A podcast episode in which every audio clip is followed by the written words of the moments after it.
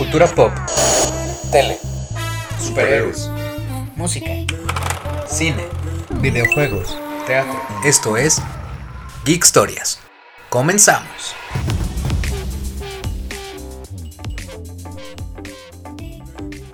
Hola, hola, ¿cómo están? Bienvenidos a un nuevo episodio de su mini podcast de confianza Geek Historias. Y comenzamos porque un día como hoy, 12 de octubre de 1492, celebramos el descubrimiento de América por Cristóbal Colón. No les voy a platicar mucho de que si los mitos, que no fue el 12 sino el 21, que Cristóbal Colón no fue el primer europeo en llegar a América y fueron los vikingos. Yo lo que quiero platicarles es de las cosas que agradezco mucho del por qué hayan llegado los europeos a América. Como sabemos, hubo mucho intercambio de productos, entre los cuales estaban alimentos y animales. Y gracias a todo esto, yo digo que dio paso a la existencia de los tacos y a la comida mexicana tal cual como la conocemos hoy en día. Porque piensen en esto. Trajeron la res y con eso tenemos los tacos de bistec y de suadero. El trajeron el cerdo y tenemos los tacos de pastor, las carnitas, que tu chicharrón prensado o en salsa verde, Trajeron el cilantro, que es súper fundamental para todas las salsas. Y trajeron el limón, que eso se lo ponemos prácticamente a todo. Y creo que la aportación más grande que nos trajeron a América fue que trajeron el bendito vino.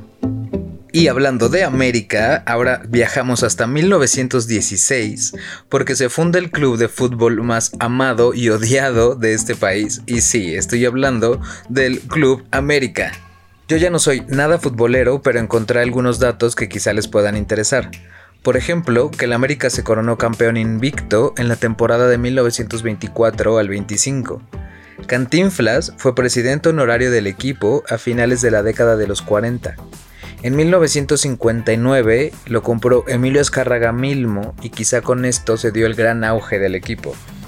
El América tuvo durante la temporada 92-93 a Hugo Sánchez, pero curiosamente el primer gol que él anotó en su carrera fue contra el América, él estando en Pumas.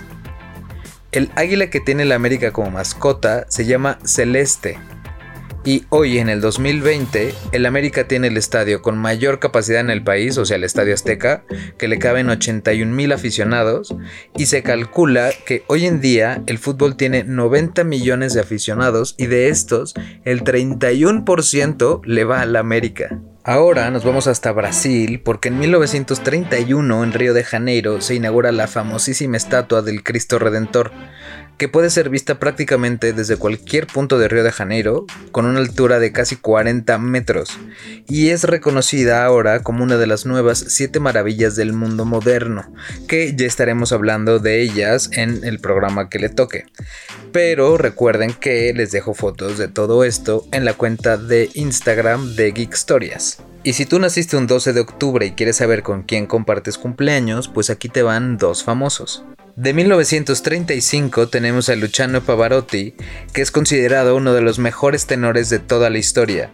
De hecho, en 1968, en el Palacio de la Ópera de Berlín, Pavarotti logró el aplauso más largo registrado, que duró 67 minutos, o sea, más de una hora de aplausos, y Pavarotti salió a dar las gracias 165 veces. Después de esto empezó a ser súper famoso en todo el mundo por los conciertos televisados que tenía con los tres tenores, donde también estaban Plácido Domingo y José Carreras, que algo que se les reconoce muchísimo es que hicieron que la ópera se integrara a la cultura pop. Tanto que después de estos conciertos, Pavarotti crearía sus propios conciertos de Pavarotti and Friends, a los que invitaría gente como Mónica Naranjo, Bon Jovi, Queen, U2, Laura Pausini, Dolores O'Riordan, las Spice Girls, Celine Dion y muchísimos otros más. Ahora, de 1968, tenemos a Hugh Jackman, este gran actor que podemos verlo en películas como Van Helsing, Pan, Los Miserables, una de mis películas favoritas que es The Greatest Showman, y sobre todo porque ha pasado a la historia de la cultura pop sin duda por haber interpretado a Wolverine en las nueve películas de los X-Men.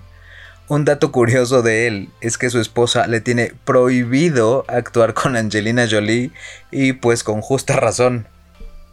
Y ya para terminar, no se olviden seguirme en todas las redes sociales como Lalo Alcántara en Instagram, Facebook y Twitter. Y también en las de Geek Stories, donde les dejo muchas fotitos y videos de todo lo que platicamos en el día. Finalmente, en 1991, la banda Simple Red con el disco Stars llega a ser un mega éxito y logra ser el único disco inglés que permaneció dos años, entre el 91 y 92, entre los más vendidos en el Reino Unido con 20 millones de copias. Díganme qué les pareció este episodio y los espero a la próxima. Nos oímos y leemos mañana. ¡Chao!